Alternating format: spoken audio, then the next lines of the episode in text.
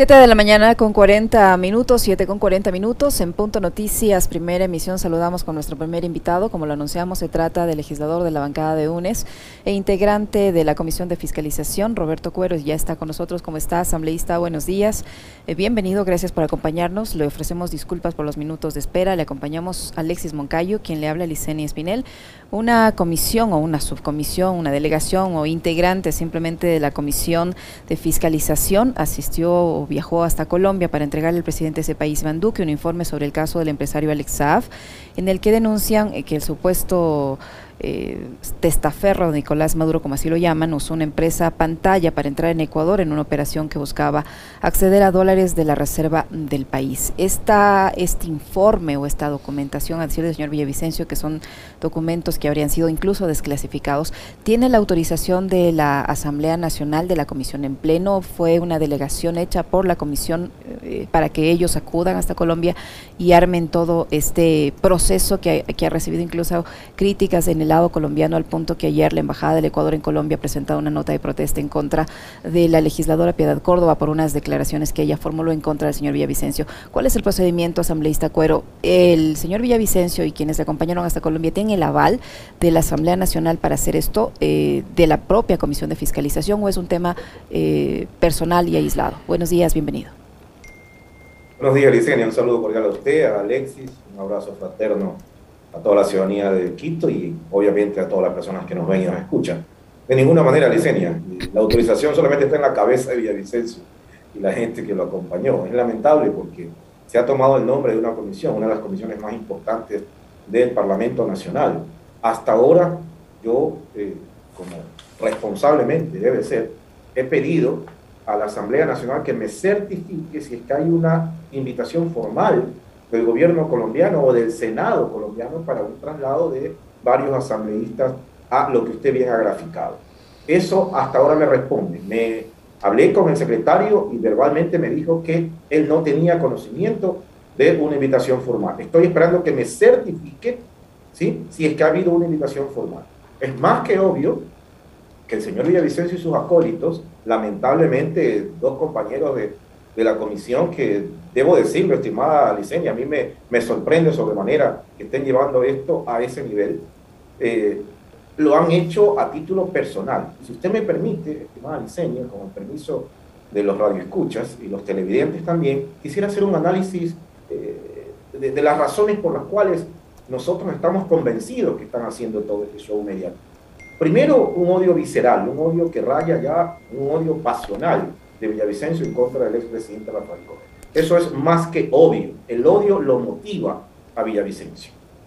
Segundo, estimada Licenia y Alexis, aquí hay un contexto geopolítico de la incursión permanente del Departamento de Estado de Estados Unidos en países donde principalmente haya recursos naturales. Lo hemos visto a lo largo y ancho del mundo. Y América Latina no es la excepción.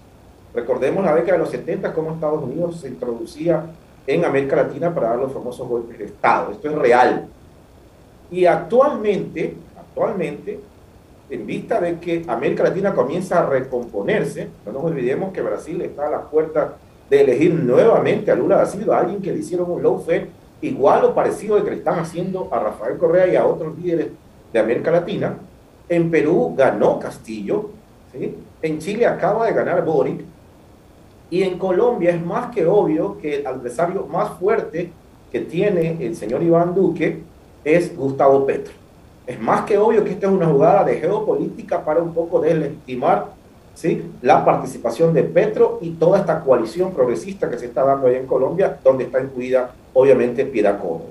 No nos olvidemos, estimada Licenia Alexis, que en la campaña pasada, cuando nuestro compañero Andrés Arauz fue candidato a la presidencia de la República con Lazo, Vino el fiscal de Colombia a tratar de investigar una supuesta incursión de la FARC apoyando la campaña de Andrés Arauz. No nos olvidemos de eso. Ahorita se están pagando los favores. Así de clarito es esto. Eso por un lado. Por otro lado, estimada Licenia, creo que es pertinente dejar eh, aquí sentado que nosotros no somos colonia norteamericana, por Dios. ¿Cómo es posible que se esté actuando como que si fuéramos colonia norteamericana, pasando por esta actitud diligente de la fiscal eh, general de la Nación de abrir inmediatamente una indagación previa por este caso que ni siquiera tiene sustento. Es una cosa brutal lo que están haciendo. Y retomando esta actitud desenfocada de querer abrirle indagaciones, de querer abrirle investigaciones a jueces y fiscales, porque se les ha retirado la visa norteamericana. Ahora resulta que la visa norteamericana es sinónimo de honorabilidad en el mundo. Esto es una locura. Estas personas, estos colegas que fueron a Colombia a entregar un informe de mayoría, dicho sea de paso, estimada Licenia Alex, en la comisión se resolvió, dado que había dos informes, un informe de mayoría firmado por cinco asambleístas y un informe de minoría firmado por tres asambleístas, que cuando se entregara este informe a cualquier institución local e internacional, iban a ir los dos informes, el informe de mayoría y el informe de minoría. Eso no se está cumpliendo. No se está cumpliendo para nada. Nosotros no firmamos el informe de mayoría porque ese informe destila odio, por un lado, y por otro lado está plagado de una serie de inconsistencias, una serie de sesgos, no recoge los testimonios de los comparecientes. Le voy a leer varias de esas cosas. Antes de eso, antes de eso, perdón interrumpirle, asambleísta, un poco para hacer más dinámica también la charla. Eh, y saludándole de paso, buenos días, un gusto como siempre. Em, ese informe fue aprobado por la Comisión de Fiscalización, pero no por el Pleno, o sea, lo, lo, trataron en la Comisión, pero no en el Pleno de la Asamblea. ¿Y cómo es que el señor Villavicencio, acompañado del resto de legisladores que, que volaron con él a, Bogotá, eh, lleva un informe que no ha sido tramitado por el Pleno de la Asamblea, que es el máximo organismo eh, de representación de la legislatura, a entregarle en manos de Duque. Y una cosa adicional, eh, un presidente de la República no recibe así nomás a una comisión de legisladores de otro país porque son guapos, pues. Ahí hay una operación política de gobierno a gobierno. Me da la impresión a mí, yo desde mi supina ignorancia de la política internacional, puedo leer eso. Coménteme un poquito sobre esos asuntos. Alexis, no se necesita más de dos dedos de frente para poder llegar. y yo tengo más de dos dedos. es más que obvio, estimado Alexis. Aquí se está pagando un favor. Y lo dije hace un rato, lo dije hace un momento. Lo mismo que hizo el fiscal colombiano aquí en Colombia en la campaña de Andrés Arauz. El señor Barbosa. De Villavicencio ahorita en Colombia. Eso es todo. Efectivamente, estimado Alexis, este informe no fue tratado en el Pleno y vale ser objetivo también. El Pleno no le entregó o no le pidió a la Comisión de Fiscalización que haga esta investigación. Quiero ser lo más objetivo en Eso significa que esto no tenía por qué tratarse en el Pleno. Sin embargo, desde el punto de vista internacional, para que tenga un aval institucional, era obvio que esto tendría que tener algún aval del Pleno. No lo tiene. Esto es simple y llanamente una posición personal, personalísima, del señor Villavicencio, que como reitero tiene un odio pasional en contra del expresidente Rafael Correa. Varias imprecisiones de ese informe. Antes de eso, estimado Alexis, usted me hace caer en cuenta en algo. Mire, el señor Iván Duque ha cometido un error garrafal. El señor Iván Duque es presidente constitucional de Colombia, no es fiscal, no es juez, y él ha asumido que ese informe ya de por sí, lo dice en sus declaraciones, contempla delitos. ¿Cómo así un presidente de una nación, presidente de una república, define que ya hay delitos en un documento que le entrega X o Y, Z personas? Esto es una aberración por donde se mire. En la página 115 de ese informe, escuchen, estimados ciudadanos, dice, todo acervo investigativo dirige a la conclusión ineludible que es el señalamiento y existencia de una estructura compuesta de varias personas naturales y jurídicas que desde el propio ejercicio del poder político y funcional, tanto en Ecuador como en Venezuela, se organizaron de tal forma que garantizaron no solo la comisión de delitos, con su voluntad y conciencia los cometieron, sino que intentaron establecer un velo del hilo conductor del hombre de atrás, que en definitiva apunta a los jefes de Estado en el caso concreto de la República de Ecuador al expresidente Rafael Correa. Eso es falso, es falsedad absoluta. El mismo manual, acuérdense ustedes, de la autoría mediata, por ahí quieren irse, ¿no? El mismo manual. Pamela Martínez en un viaje que dura 45 minutos de Quito a Guayaquil, redacta en un cuaderno cifras, hechos, comentarios, decimales de todo lo que supuestamente había pasado en una trama de corrupción y con eso arman el caso Soborno. Igualito. En, en Argentina, el cuaderno que le encontraron al ex ministro de Obras Públicas le endilgaron a Cristina Fernández de Kirchner la posibilidad de que estaba inmersa en un entramado de corrupción. Lo mismo que le hicieron a Lula da Silva, es decir, el mismo manual, estimado ciudadano. Y que ahora el mismo ex juez Moro ha reconocido que hubo una metida de mano, ¿no? De acuerdo, Alexis. Todas esas cosas están cayendo como cantillo de naipes. Y en Brasil va a ganar Lula da Silva. ¿Qué otra cosa dice el informe de mayoría que llevaron a Colombia estos señores de manera arbitraria? Página 112. El Ecuador bajo esta red fue atacado en su institucionalidad, puesto que la corrupción se introdujo en el andamiaje propio de la administración que estaba a cargo del propio presidente de la República, quien bajo su responsabilidad exclusiva y por mandato constitucional dirigía la política económica y comercial a través de funcionarios públicos que fueron asignados mediante decretos ejecutivos, quienes instrumentaron toda una política en el sistema Sucre que permitieron evadir los controles aún en contra de normas únicas, falso, de falsedad absoluta. Lo que está diciendo este informe es que se concertaron varios presidentes de naciones soberanas para justamente crear un sistema para delinquir. Estimado Alexis, estimada Licenia, aquí en Ecuador, este sistema pasó por dictamen de la Corte Constitucional, aprobación del Congreso Nacional, una serie de reglamentos y una serie de acuerdos ministeriales. Es una cosa de loco pensar que alguien si quiere robar, va a dejar huellas de todo el robo que va a hacer, con documentos, con transacciones, es una cosa de loco. Y que un concierto internacional, a donde meten al expresidente de Colombia también, Santos, porque supuestamente firmó un convenio de transacciones con Ecuador. Es una cosa de loco. Todo eso lo afirma el informe. Imagínense las barbaridades que dice este informe. Y en la página 113 ha quedado evidenciado la existencia de una organización criminal. Miren lo que dice, ha quedado evidenciada la existencia de una organización criminal transnacional que a través de una posición ideológica transformaron en un sistema de amenaza contra la dolarización y la propia moneda dólar, puesto que se construyó estructuras debidamente planificadas que facilitaron la ejecución de delitos, sobre pretexto de un cuerpo jurídico internacional, como es un, un, convenio de los mismos que generaban un escudo de protección para blindar a los miembros integrantes de esta red y evitar la presencia de la justicia penal, especialmente en casos contra... Es una locura, esto es una, es una aberración, esta situación. Estimado Alexis Liceño, Miren, tengo una carta firmada por el Banco de Guayaquil, que es un certificado de depósito en cuenta de integración de capital. Este documento se introdujo en la Comisión de Fiscalización. Casi todos los bancos del sistema financiero nacional fueron parte de esta estructura. ¿Por qué? Porque las compañías que querían utilizar el Sistema Único de Compensación Regional Sucre necesitaban una cuenta de depósito en cuenta de integración, un certificado de depósito en una cuenta de integración de capital, un requisito para poder operar en ese sistema. Significa que todos los bancos del país son parte de este entramado que solamente está en la cabeza y en las vísceras del señor Villavicencio. Ahora, asambleísta Cuero, asambleísta Cuero, si no, si esta investigación no fue solicitada por la asamblea, si este informe o estos informes todavía no han tenido conocimiento y aprobación del pleno, eh, ¿Cómo, así el señor Villavicencio se va hasta Colombia? ¿Quién, quién le dispuso que haga esta diligencia? Eh, para este tipo de representaciones, eh, ¿el financiamiento es a cargo de la Asamblea Nacional o es a título personal? Es decir, eh, ¿se está financiando con fondos públicos este tipo de, acciones personalísimas de, de dos o de tres legisladores? Licenia, todo eso estoy preguntando, no quiero adelantarme, porque quiero que la Asamblea me certifique cómo ha sido la cosa. Y en función de eso tomaremos las acciones que nos asiste la ley.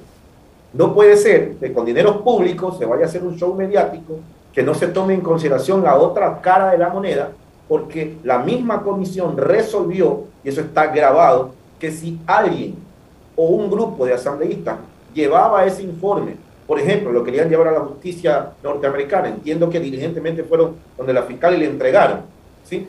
Nosotros aprobamos que el informe de minoría también debería ir en ese informe de mayoría para que se contraste ese informe virulento, odiador que firmaron estos asambleístas. Quiere decir que con dineros públicos, si es que así es el caso, eso lo estamos investigando, los señores se han dado un paseíto por Colombia, han ido al a la Casa de Nariño y le han entregado este informe al señor Iván Duque.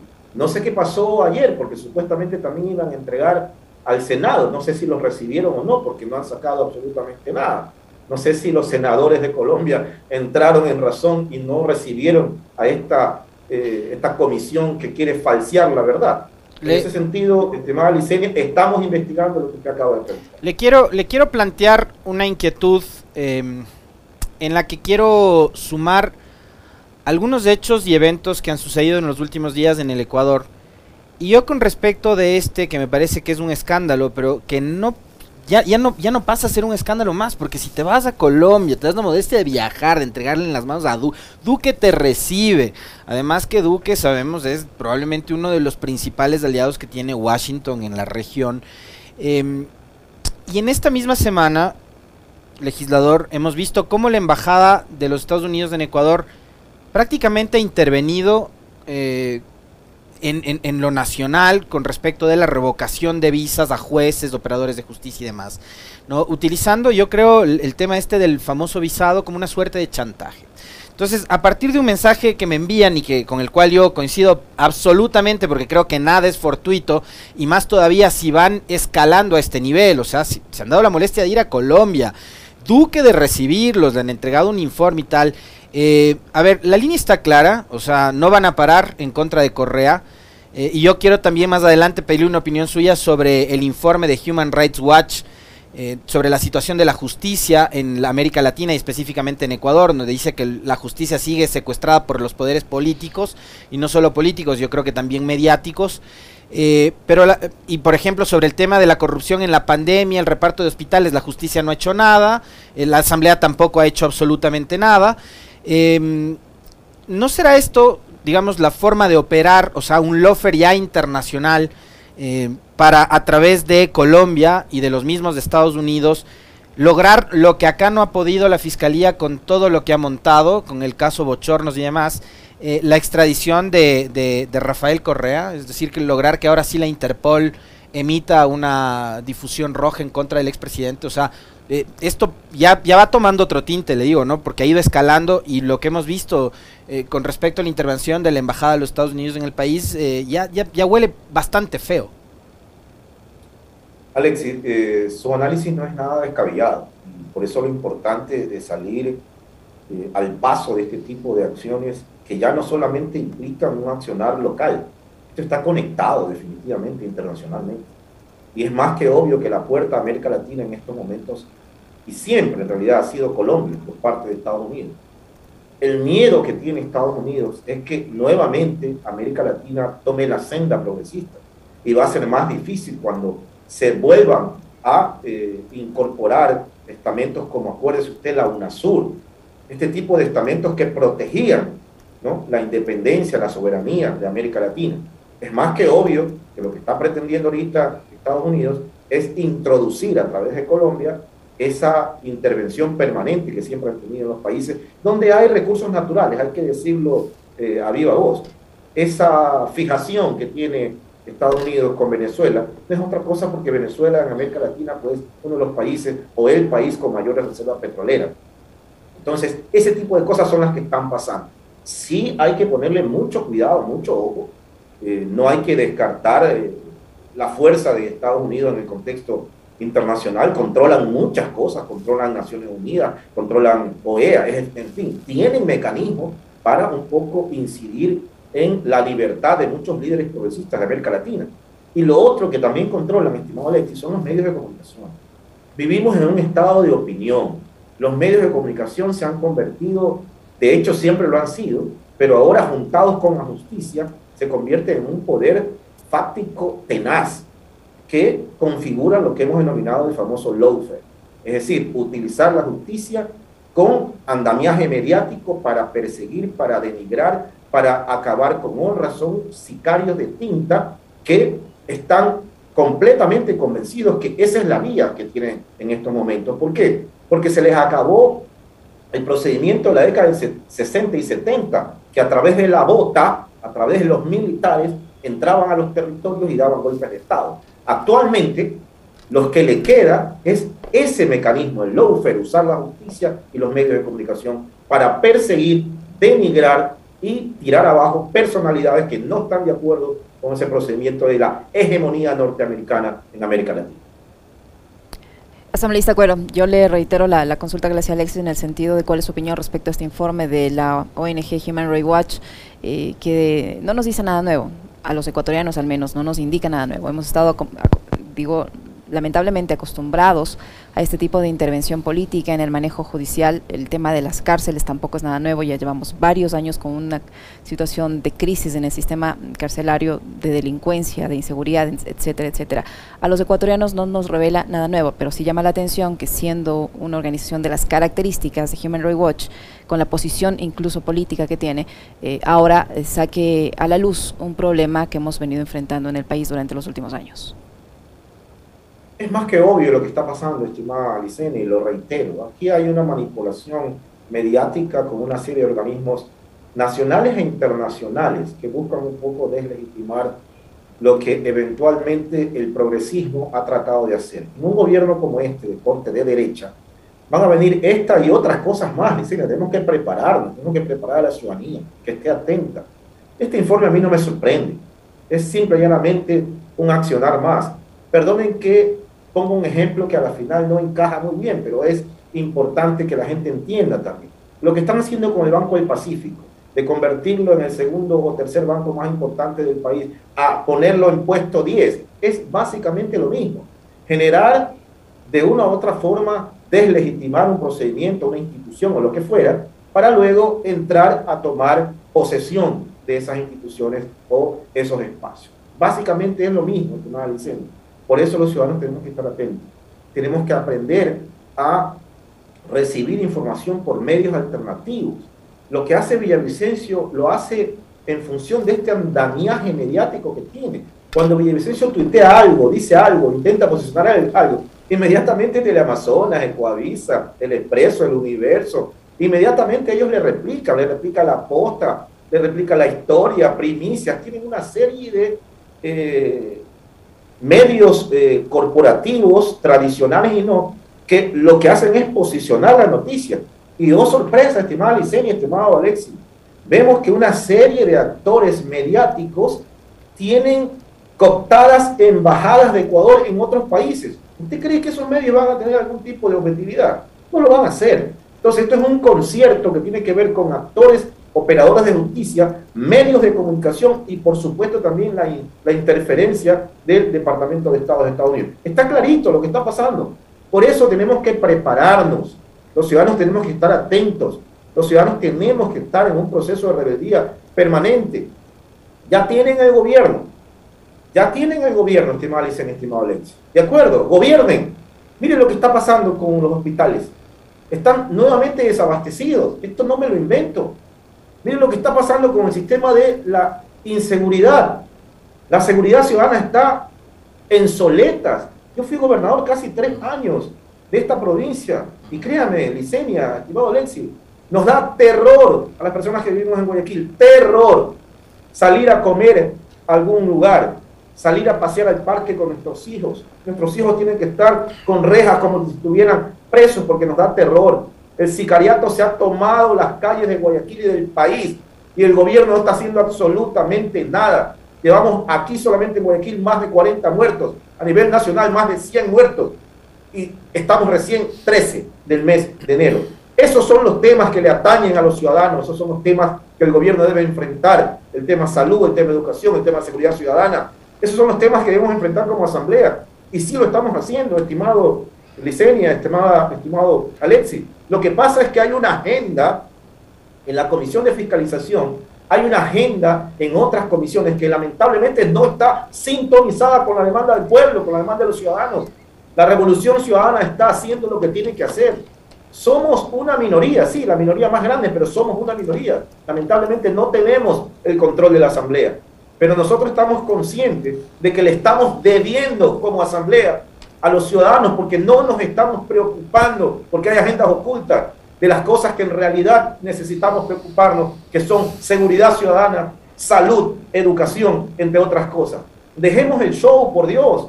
Lo que está haciendo Villavicencio, la hacer el alma, la hacer el corazón de los ciudadanos. prestándose para shows mediáticos cuando pudiéramos usar justamente esa comisión para investigar qué está pasando en las cárceles, para investigar qué está pasando en los hospitales.